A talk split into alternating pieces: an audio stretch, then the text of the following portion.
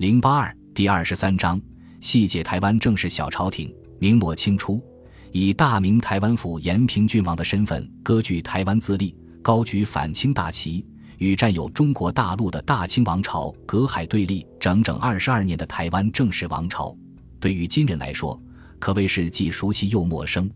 说熟悉，全是因《鹿鼎记》等武侠小说的流传。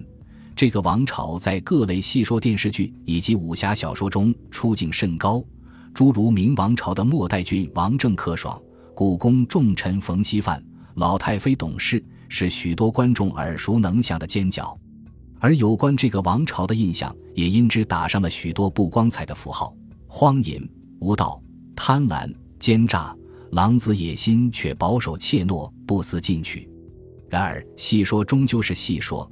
正是王朝的真实风貌，在明末清初的各类国内史料中，从来都仿佛一团模糊的迷影；一则是二十多年隔海相望，中国大陆本土文人对这个有些神秘的政权知之甚少。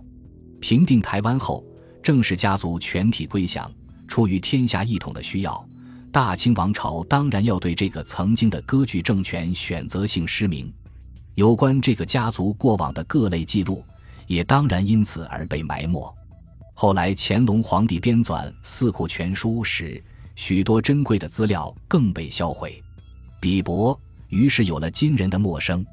与中国大陆对此的陌生形成鲜明对比的，是海外甚至西方持续数百年的台湾正式热。日本方面尤其积极。现存最完整记录台湾正式政权的著作，是日本人川口长如的《台湾正式纪事》。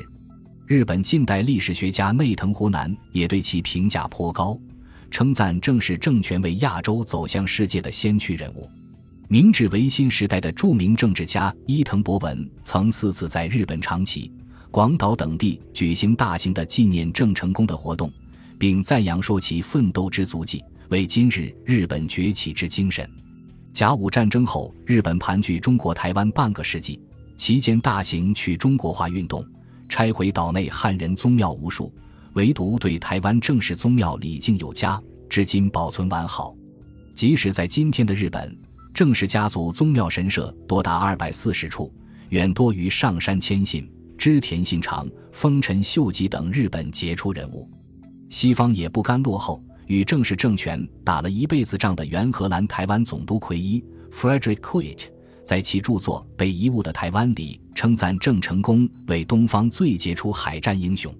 荷兰历史学家菲克梅杰评价郑氏家族为航海时代第一批走向世界的中国人。